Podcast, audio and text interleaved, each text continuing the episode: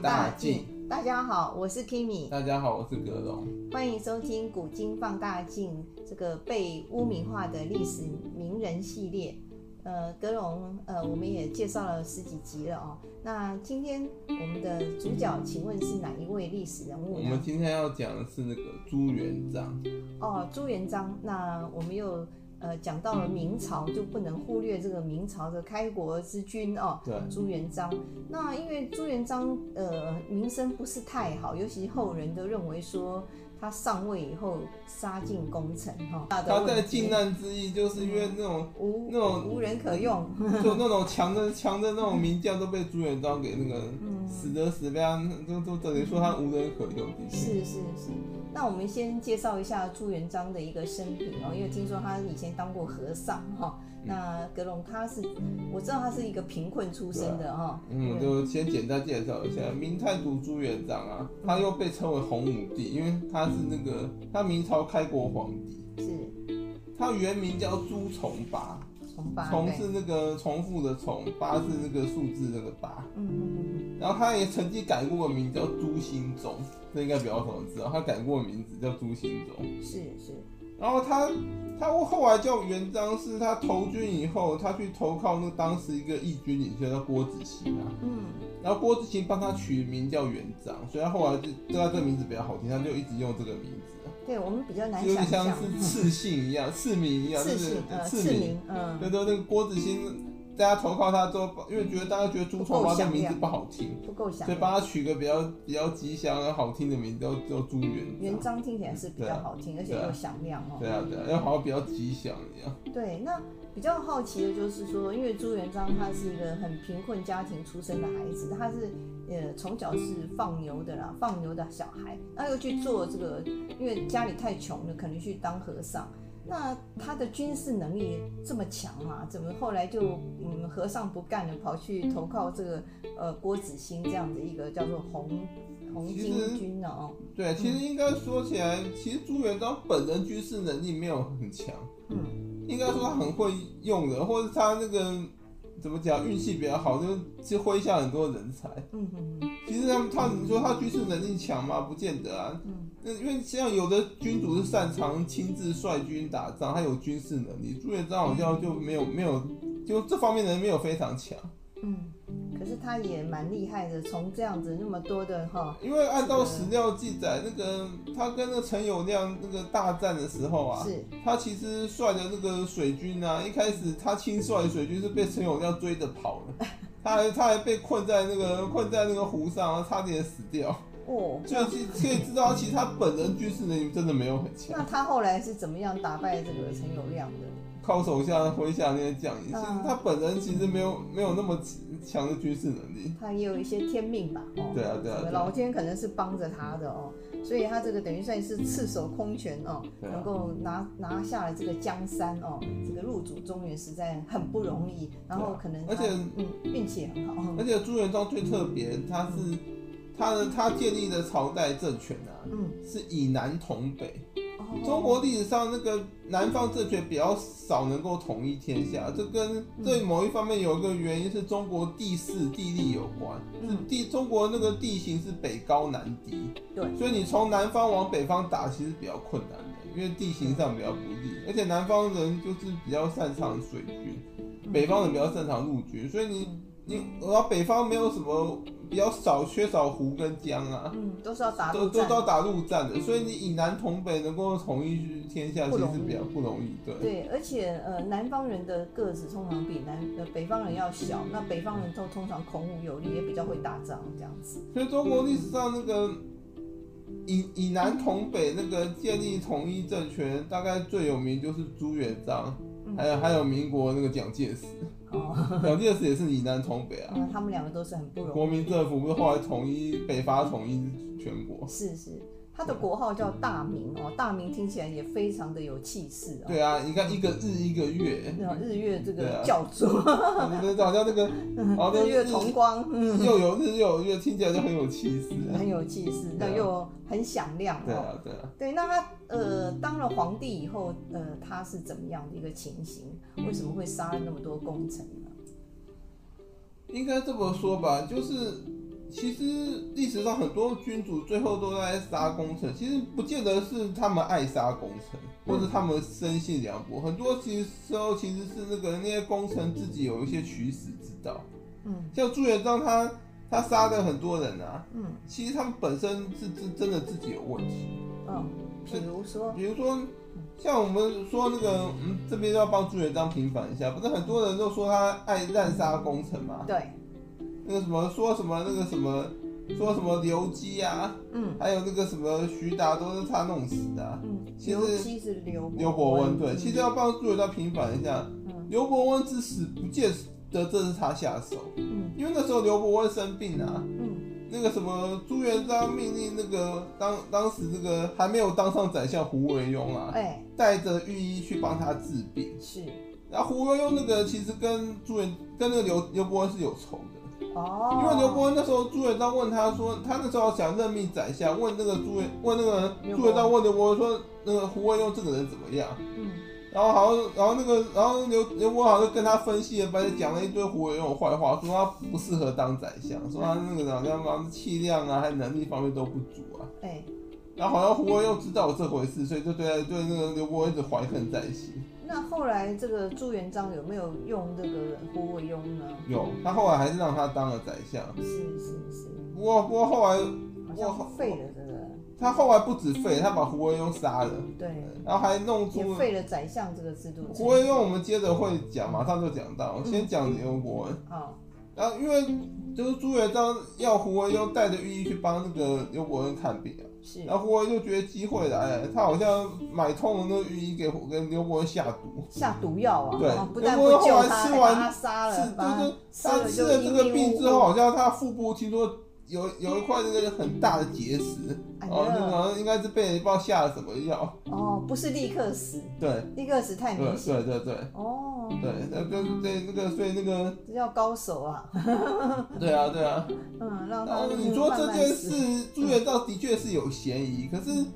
可是其实那时候刘伯温，嫌疑更大，刘伯温那时候其实手上也胡没惟有庸的嫌疑也更没大有什么权利，应该也不会威胁到朱元璋，他没有必要非杀他不可。嗯所以搞不好是胡惟庸是想要借机报仇，去买买通御医，因为御医其实也蛮好收买的。对，所以这也是一个悬案对啊啊，哦，历史对啊悬案，刘伯温后来是有去跟那个朱元璋反映这件事啊，嗯嗯，可是朱元璋大概大概没有直接证据吧，啊嗯他也后来也没有处理，然后就给他忍处理，然后只是安慰一下刘伯温而已。嗯嗯所以后来因为朱元璋有点冷处理，大家都怀疑是他他下手要要杀那个刘伯温，嗯，可也不见得，因为他可能只是想说那个事情都这样了，干那就有无能为力，他也没办法，所以就那个只能够那个叫冷处理，是因为是他也没有直接证据说那个胡惟我庸，有下了毒啊，嗯嗯嗯嗯对啊，对。所以后来所以后后在史家，因为有些人很讨厌朱元璋，就就说他指使胡惟庸给那个刘伯温下毒，啊把把他弄账死。算到他头上了。那所以胡惟庸这样干了那么多不太好的事情，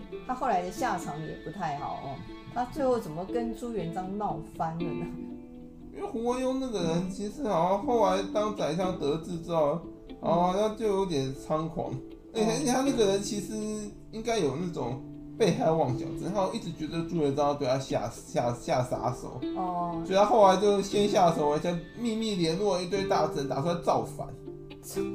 这也太大胆了哦。结果那个可是他搞不清楚朱元璋是多强的人，那那种白手起家的那种打、对啊打下天下的，他妈嗯，没有三两三怎么上梁山呢、啊对啊那个嗯，他这样他以为自己要做的很隐秘，朱元璋其实早就知道。对所以后啊，来他就弄出了一个谋逆案，那叫胡惟庸案。他那个胡惟庸，嗯，因为朱元璋就说他造反，把他那个把他给杀了，然后还牵连到一堆人。听说三万人都因为胡惟庸而死啊，这不得了对的一个大然后事啊！然后朱元璋还还趁着机会把宰相废了，对他觉得他就收回相权，然后他的军军权就这这借借此扩张，他等于利用胡惟庸这件事，然后扩权帮扩权了，对。就像我们现在有一些国家的总统是那个所有东西是一把抓嘛，对啊党政军一把抓在手上，对啊他想要干什么就比较容易干什么哦。这个就是对啊嗯集权、嗯嗯集权化，就是那他想中要央集权哦。他想要废谁官位就废谁，用谁就用谁。对啊，而且那时候他还有一个锦衣卫哦，他像一个特务机关，锦衣卫其实早就有了，早就有、哦。对对那只是那个时候的那个锦衣卫好像蛮蛮强的哦。对。呃，就是常常会就是打报告啊，明朝或抓明人啊朝最有名的两大特务机关就锦衣卫跟东厂，对然后东厂是在在明成祖朱棣的时候才才设设立的哦，他设立的那个那个那个，他设立起初设立的用意应该是要制衡锦衣卫，不想让他一家独大，对因为一家独大对皇帝也是不利的，是是所以他是，要弄个机关来跟他制衡，真的是嗯对啊。这个要求取所以平说衡，。对，嗯所以朱元璋那时候只有锦衣 卫，胡文庸案听说就是锦衣卫去跟他爆料，说说那个说胡文庸这个人好像打算造谋反，所以我我看到历史剧就知道，那种锦衣卫都是非常神出鬼没，然对后啊对啊对啊武功高强，然后那对啊就是那种在那个呃暗处，然后窥视很多的，然啊后都会收集到很多情报。这个好像比我们现在特务机关还要厉害。对啊，而且那个。对啊，而且那对就锦衣卫好像有那种执法权，他可以直接抓 人。哇塞！所以这个这个皇帝可以这个无孔不入，可以这个有点像我们现在的那个所谓天眼，可以看到很多哦，很厉害的啊、嗯。好，那所以胡惟庸也是因为这样而且因为子而死的，哎因为锦衣卫那个那个 boss 是皇帝嘛，嗯，所以别人就算知道他锦衣卫，也不太敢动他们，直达天听的啊， 怕怕对怕说又到时候万一惹惹怒皇帝，会更更死得更难看，更惨。 对啊，那呃，在那个跟着朱元璋打天下，还有一个很很厉害的角色叫做徐达哦，嗯他后来也也死了。那他的死是跟朱元璋也有关系吗？根然后根据我查资料，其实徐达应该是自然死亡，跟朱元璋是无关。他只是嗯因为活得比较短命，五十几岁就死了，所以这个大家都怀疑这跟朱元璋有关。不是那个，不是有，不是有，不是有那个什么，有传说说是朱元璋给他一个真额嘛，然后然后就意思就是哦叫徐把达额自额清真的送给他是吧？对，因为那时候徐达背部长长疮嘛，就不能吃真额，然后那皇帝意思就是暗示他说你赶快自我了断。所以可是他可是这就自杀个这个故事其实是一个民间传说，它它没有什么真正根据那个真正的证据可以直接那个，所以说那个可能徐达就是嗯就是因为他只活五十就比较短命，嗯而且其实徐达那个人非常谨慎跟恭谨，就对朱元璋好像那个非常顺从，所以朱元璋其实没有必要一定要杀他。嗯像那徐达每次那个带兵出征完啊，嗯他回来第一件事就是把兵符直接上交给朱元璋。嗯哦，他就不想让让让那怀个朱元疑璋嗯对怀疑他。嗯然后有一次朱元璋为了试探徐达有没有谋反之心啊，嗯还有四他川有对有一次跟他那个宴会喝酒嗯啊，因为他因为徐达跟朱元璋关系很像兄弟一样啊，对啊，一起打天下啊跟朱元璋关系最好就是徐达嗯跟常遇春。常哦，遇春是因为英年早逝，在还没有统一天下当皇帝就死了。哎，真是那次宴会啊，因为徐达就是喝了太多酒，喝醉了嘛，嗯然后朱元璋就那个就嗯，酒后吐嗯真言，没有就叫人那个。厕所，叫就叫人把徐达哎，那个抬到他的龙床上睡，我的妈，这是太明显然了，后徐达醒来之后，嗯把那他个跳起来就就大惊失色，马上马上 跪跪着跪地跟朱元璋请罪，说说臣死罪，然后朱元璋就赶快安抚他说没事，是我叫人把你抬上去的。就朱元璋就故意试探他这这个人到底是睡在龙床上的味道是不是铁定了？那个很很很舒服吧？可是他真的是吓死了。对啊。对啊，怎么可以睡在皇帝的那个所床以上？其实徐达那时候手上也没兵权，那个朱元璋没有非杀他的必要性。哦，对啊，他可能只是就真的只是比较短命，然后后代有很多那种死家讨厌朱元璋，就直接把把那个把那什么罪名按到他头上，说他害死，哦，所以就长跟秦始皇一样。我们之前讲秦始皇不是有讲到那个孟姜女跟哭倒万里长城，其实跟他一点关系也没有。真的，呃，可见他呃很不受到后人的一个喜欢，所以有有很多的一些揣测啊、嗯对都说是朱元璋因为干朱元璋那个人好像其实那个很严格，后后代嗯好蛮多人讨厌他，所以就给他各种像黑黑料一样，对啊对啊，有人就说开始污蔑他。在那个朱元璋的手下当官哦，简直是官不聊生啊，非常的惨对啊，因为他这个那种因为他打贪毫不手软，你只要被他抓到贪污哦。就光是那个郭桓这一案，他就杀了三万人，就是有发现贪官，他就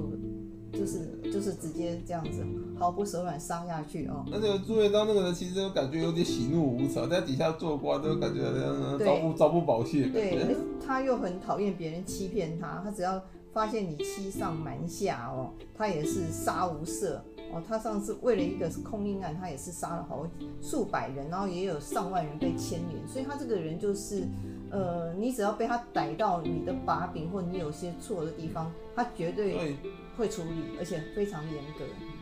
所以后来那个什么呢，他的儿子明成祖朱棣啊，好像也有遗传到他，也是杀起人来毫不手 软。你看那方孝孺案，他也是杀杀了几万，几千张也是杀了很多人，有有几几万万人人，对啊因，为他是株连十足，对啊，诛十族，对啊，牵连了一堆人。真的真的。嗯，对啊，所以呃，他算是一个草根出身的人哦，可是他大概生性也比较多疑，他生怕别人造反哦，因为他自己也是从平民这样出身，他因很为怕哎其实别人说。嗯，其实说白一点，朱元璋是造反起家，对啊因为对啊因为农民起义军都是造反啊，他对们啊造元朝的反也是造造反，不是 吗？不过他蛮厉害的，把那个蒙古啊，把元朝都赶赶到那个哦，赶到北边去，虽然没有把他们灭了，对啊，所以后来其实元朝残余势力变明朝边患，最开始的边最早期明朝边患，明朝前中期边患是那个什么那个那蒙古那一带那个元朝残余势力，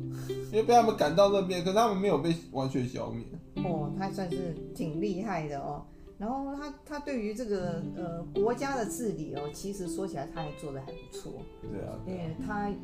蛮勤劳的，算是一个很勤政的一个皇帝。我们我们先把他杀功臣部分讲完哦，还没完呢、还没完我以为杀杀的嗯还差没不多。还没，刚刚他其实其实最让人诟病就就是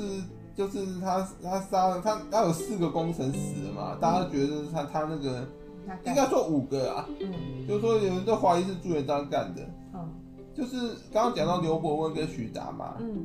还有还有三位是胡惟庸、胡惟庸冉也，冉玉跟那个李善长。嗯，胡惟庸刚刚也讲了嘛，我也刚才讲到，因为因为那个锦衣卫说他密谋造反，他勾结了三个大臣为主，叫做汪广洋、陈宁跟屠杰。在他起事之前，然后听说那个屠杰好像因为惶惶不可终日，他去跟朱元璋告发了，啊，很呃多都这样子对，啊，他跑去跟跟朱元璋告发，可他后来还是被杀了，因为。因为那个什么，因为那个审理这个案子的大臣跟朱元璋说，屠杰有密谋造反的 曾动经机。有这个心，对你不能说，因为他那个他他来变成自污首，点证你人。不能说他自首就赦免他，可是我们这现就是在皇帝现在的法律有污点证人，至少可以那免一死吧？没有污点证人还是要看罪名啊。如果是叛国罪，应该应该污点也证蛮好意人思的对啊对啊。哦哎呦，所以这个所以说胡惟庸案呢，他会杀胡惟庸是因为胡惟庸那个造反的关系。然后那个李善长可以说是被胡惟庸牵连的，因为那个大臣说他跟胡惟庸交往甚密啊。哦那个胡惟庸我听说真的有找过他一起动手，然后李善长没有答应，对，没有答应，因为他知道朱元璋多厉害的。嗯李善长可能朱元璋早就看他不顺眼， 那么找个找个由头就想把他除掉。所以那个皇帝就是要你死哦，不一定要有理对由哦。李善长跟胡惟庸说啊，你们如果真的要动手，等我死后你们再动手。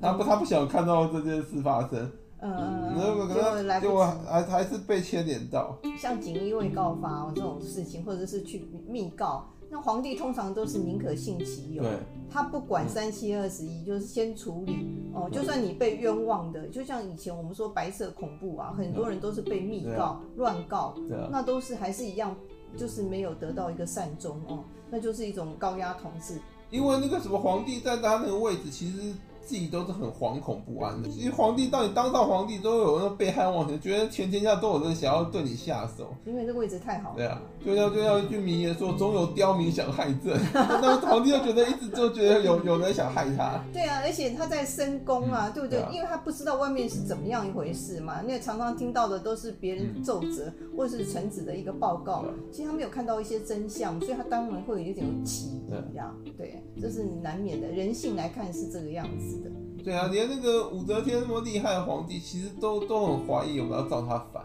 是，他还设了一个那个专门的制度，叫做秘密告发，他弄个像像个像个信箱一样，让你让人可以去那边那个投不书，不具名投书，就是密告别人、检举别人。对啊，对啊，对啊这个也类似这种这种对啊功能啊，哦对，啊对啊。密告箱，哼所以呃，这呃，它的工程是不是都被杀光然后了？还还有还有一个最后一个是冉玉，嗯，冉玉那个人啊，他他真的也也是自寻死路，为什么？因为他那时候等于说是战功彪炳嘛，然后手握重兵，所以他就他就很嚣掰，常常有时候这个做事情非常那个桀骜不驯，又一副很嚣张的样子啊。 不像徐达比较对谦恭对，他啊，就很嚣张啊！一个战功彪炳、手握重兵，叫你那么嚣张，皇帝不是不杀你要杀谁？诶皇帝都觉得你那么嚣张，是不是打算要夺取我的皇位啊？哪一天而且朱元璋又是那种比较个性强硬的皇帝，他当然容容不得臣子在他面前这么嚣张跋扈。对啊，所以有人说在朱元璋手而下且做而当且臣子是很痛苦的，而且蓝玉其实是间接被朱棣弄死的，为什么？因为蓝玉那个人其实蛮白目，他那个时候是太子朱标的人马，嗯嗯，他觉得他是太子人嘛，是未来储君的人，他觉得他很，他就很嚣张。他那时候不知道哪一根筋吃错了什么药，他跑去跟那个朱标说进谗言，说那个北平啊，就朱棣燕王的封地啊，嗯有容器，说什么说那个朱棣那个人你要小心他。也饿，然后那个朱标听了听一听这个回答，他说他说那不会啊，这个弟弟对我很谦恭啊，嗯对对我这个哥哥很敬重。他说你你多虑了。嗯，然后这件事传到朱棣的耳朵，然后朱棣就从此记恨冉玉，想他要说吵，把他他说你杀要了你要弄死我，你给我先除等掉着。他这对样，，所以有一次朱棣那个从那个，因为他们那种藩王嘛，嗯有时候得要回京去述职啊。嗯他有一次就回去述职，然后面见朱元璋嗯。他见到朱元璋的时候，因为他是儿子，比较好跟父亲讲嘛。就嗯，你说你说那个朱元，你说朱棣跟冉玉讲话，朱元璋比较相信谁？一定当比较然相信自己是的儿子嘛，，所以嗯父所以子啊，而嗯，且而且朱棣讲话很有技巧，他没有直接跟朱元璋说蓝玉有问题，他跟朱元璋说，那个现在现在朝廷上有很多将领啊，那个行为非常跋扈啊，嗯那这种问题要要早点处理，不然以后可能会滋生祸端。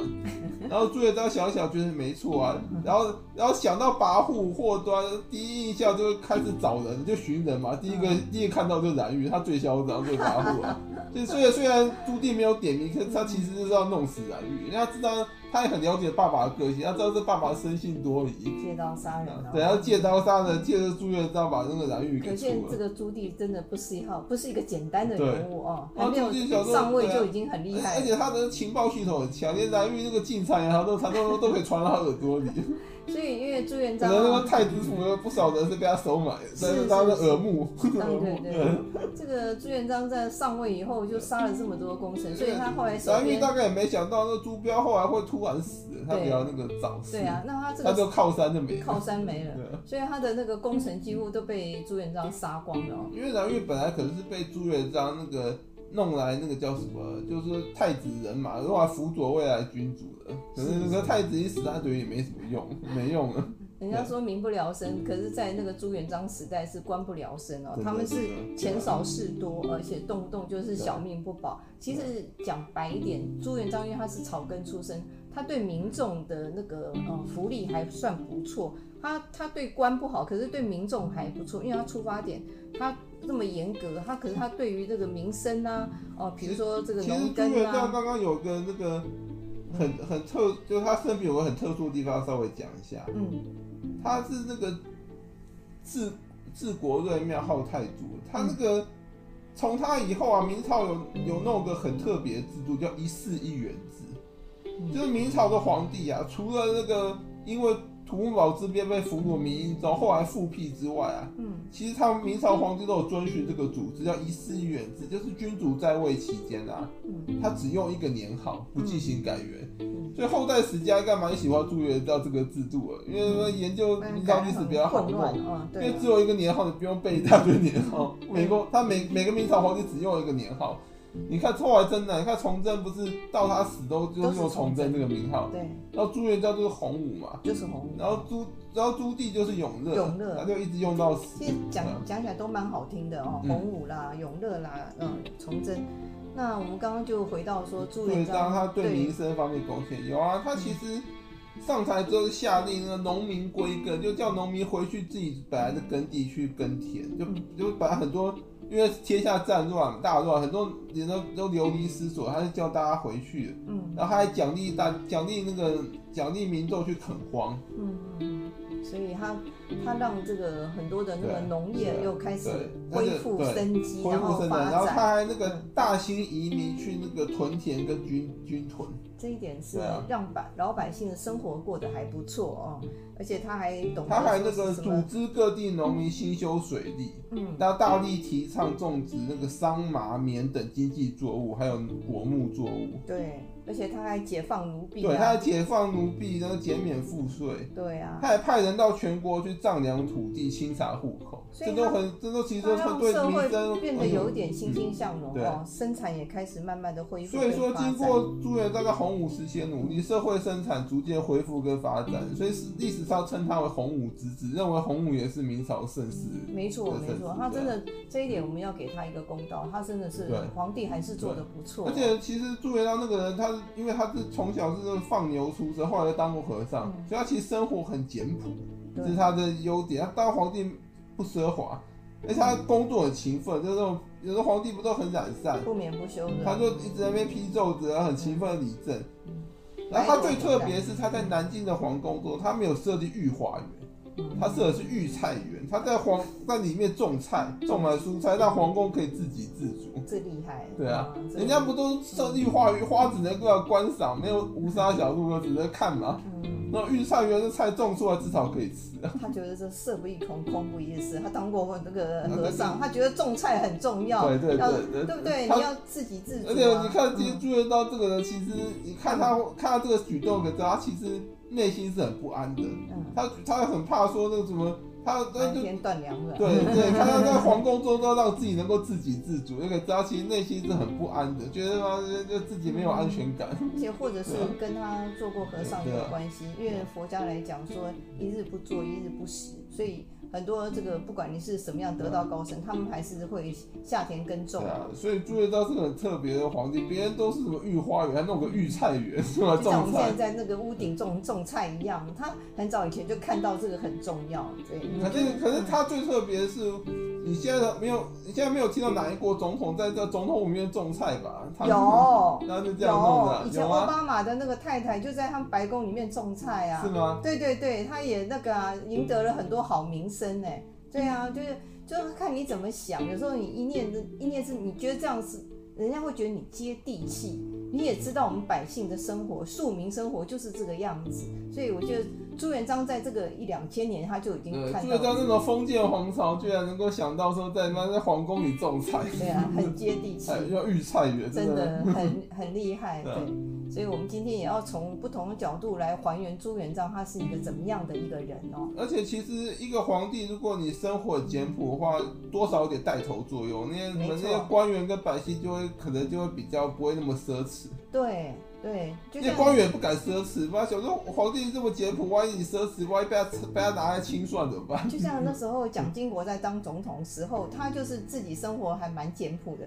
所以当官的也都开始乖乖的。那时候还流行梅花餐，就是一顿饭只有五道菜哦，六道菜，这样吃完就没了，就不用奢华这样子，不要这样那么天天这个包嗯其鱼。实我觉得什么五道菜六道菜也算很多，哎，还不错啊，不然很多人一起吃，也不是他一个人哎，就是一桌啦，哦一桌叫梅花餐这样。所以我觉得这个在上位者就是有这种引领社会风气的一个哦，这个一个领导作用，这非常的作用，非常的厉害所。以就像我们刚刚说，朱元璋最让人诟病，我们要帮他平反，是要说他杀功臣。这其实很多功臣在任何朝代、任何皇帝都会杀的，像杨玉啊，那什么胡惟庸这种人，你在每个朝代都会死的啊。对你不用不要说碰到朱元璋，碰到任何皇帝他都都会弄都死会你死，，对。因为你那个行为就是逼他不能不杀你啊，对太扯 了。那至于这个刘伯温跟徐达，就还有争议啊，不见得是对朱元璋干的、对啊。对啊，因为我是觉得，你说一般的杀人都有动机吧，动机啊。你说朱元璋好像其实 没有必要的，没有那种非常必要的动机一定要杀徐达跟刘伯文啊，是是，因为他没有他没有直接非常威迫切威胁到他的皇权啊，对，属于那种可杀可不杀。他他们跟他关系又不错，跟朱元璋关系又不错，朱元璋应该没必要一定要杀他。对，从这个庶民百姓的一个角度来看，其实朱元璋对于呃改善人民的生活，或者是整个建立国家的户政啊，或者是那种水利制而且度，他是有贡献的。而且你我们说朱元璋杀功臣，其实有两个人他没有杀，嗯，那个汤和跟耿炳文他没有杀，所以说可可见他不是非把工程杀光了不可，所以我觉得按照这这个来推断，那个刘伯恩跟那个徐达应该不是他杀的，对，因为他连汤恒跟耿炳文都可以留活留下来的，也没动他们，所以他没有必要一定要把所有工程都杀光。对，那因为时间对的关关系心，我们就那我们讲把到朱这元璋的对做一个历史的一个还原，也希望大家能从不同角度来解读这个朱元嗯嗯璋。谢谢大家，谢谢大家，拜拜拜拜拜拜。